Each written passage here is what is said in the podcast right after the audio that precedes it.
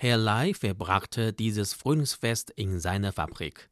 Um Schutzbrillen für die Front zu produzieren, arbeitet er Tag und Nacht mit seiner Frau Zhang Hongxia zusammen. Mehr als 100 Arbeiter waren für den Urlaub nach Hause gegangen, aber Herr Lai und seine Frau erstatteten ihre Tickets zurück und blieben in der Fabrik.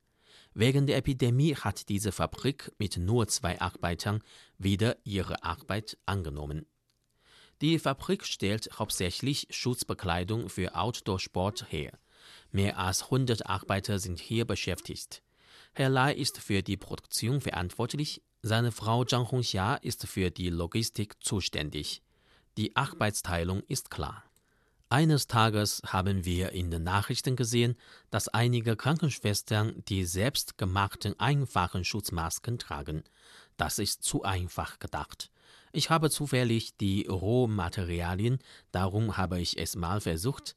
Ich möchte Ihnen, den Menschen an der Front, einen Tribut auf meine eigene Art und Weise zollen.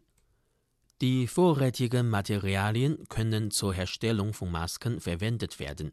Das Ehepaar beschloss also, die Produktion wieder aufzunehmen, auch wenn sie nur zu zweit waren.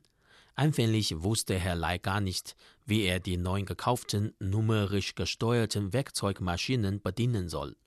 Er brauchte zwei Tage, um das Handbuch zu lernen. Zhang Hongxia ist geübt im Umgang mit der Nähmaschine. Die Verarbeitung von Masken wird im Wesentlichen von ihr erledigt. Herr Lai schickt die Produkte dieses Tages der örtlichen medizinischen Einrichtung zur täglichen Überprüfung. Diese Masken werden nicht versandt, bis sie ein Gütesiegel haben.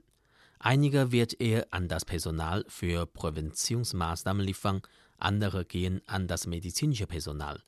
Herr Lai und seine Frau beabsichtigen, einige neue Materialien zu kaufen, nachdem die gelagerten Rohstoffe aufgebraucht sind.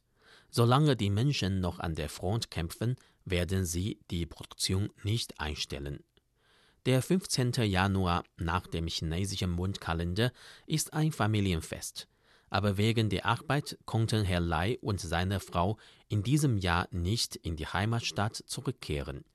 Sie haben ein Foto mit dem Handy gemacht und per WeChat an die Familie geschickt.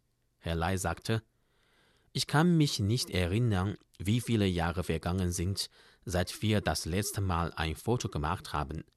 Dieses Foto hat eine besondere Bedeutung für unsere Familie.